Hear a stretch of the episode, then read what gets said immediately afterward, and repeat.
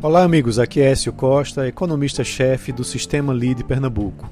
E vamos a mais uma agenda econômica. A semana promete ser a mais agitada do ano em termos de decisões importantes do ponto de vista econômico e também político. Os próximos dias vão ser marcados por uma série de pesquisas eleitorais sobre o segundo turno da corrida presidencial, que acontece no domingo, dia 30 dos levantamentos mais recentes, você tem pesquisas apontando desde uma leve vantagem do ex-presidente Lula, como também de uma leve vantagem do eh, atual presidente Bolsonaro. E também outras apresentam, inclusive, empate técnico entre eles. Os mercados vêm reagindo a essa disputa acirrada e o Ibovespa fechou na última sexta-feira perto dos 120 mil pontos, com cinco pregões consecutivos de alta e destaque para os papéis das estatais. A Petrobras, por exemplo, superou a marca dos 100 bilhões de dólares em valor de mercado no último pregão.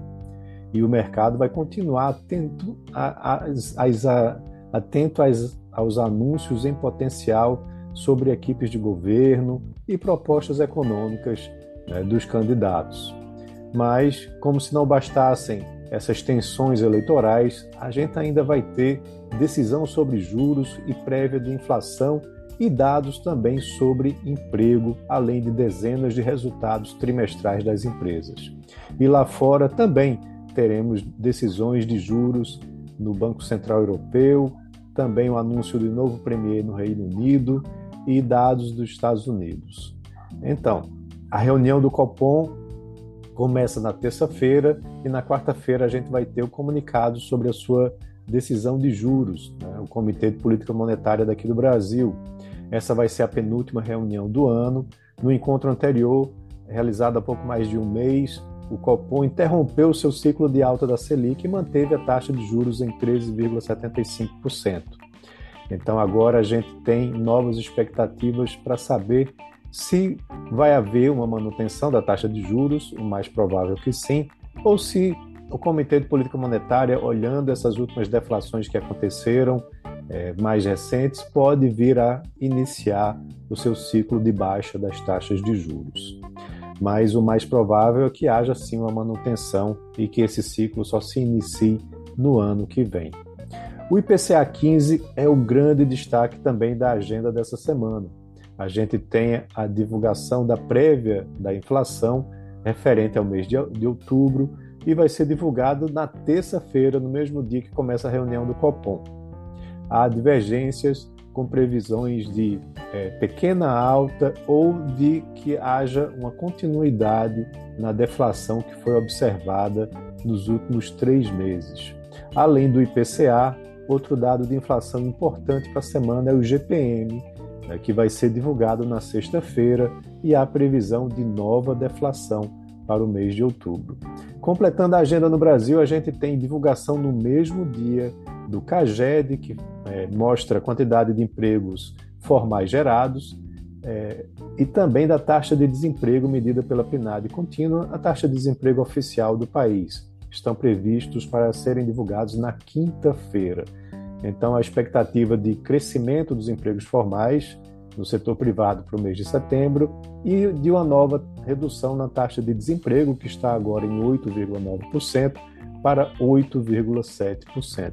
Inclusive, se fala que a taxa de desemprego deve encerrar o ano próximo de 8%.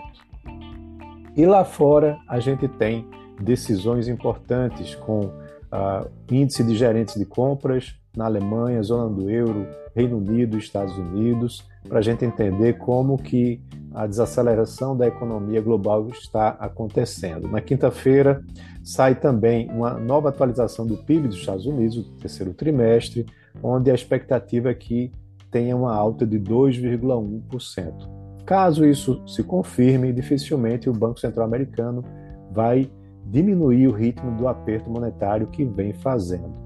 Enquanto a, a próxima reunião do Fed não acontece, aí as atenções também se voltam às decisões de outros bancos centrais.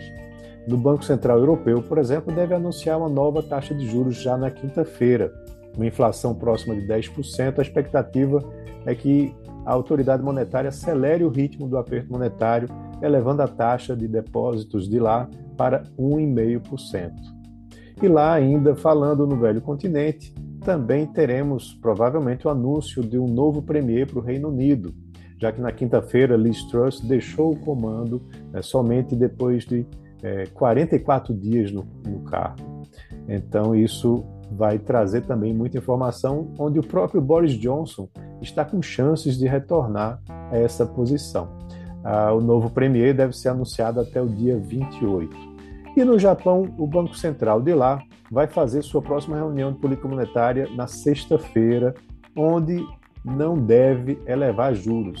Ao contrário do que acontece mundo afora, o Banco Central japonês quer manter um afrouxo monetário para estimular a inflação, que já está na casa dos 3%, mas que continua parada por restrições de oferta e não crescimento de demanda. A postura do Banco Central japonês já fez o iene se desvalorizar cerca de 30% esse ano em relação ao dólar.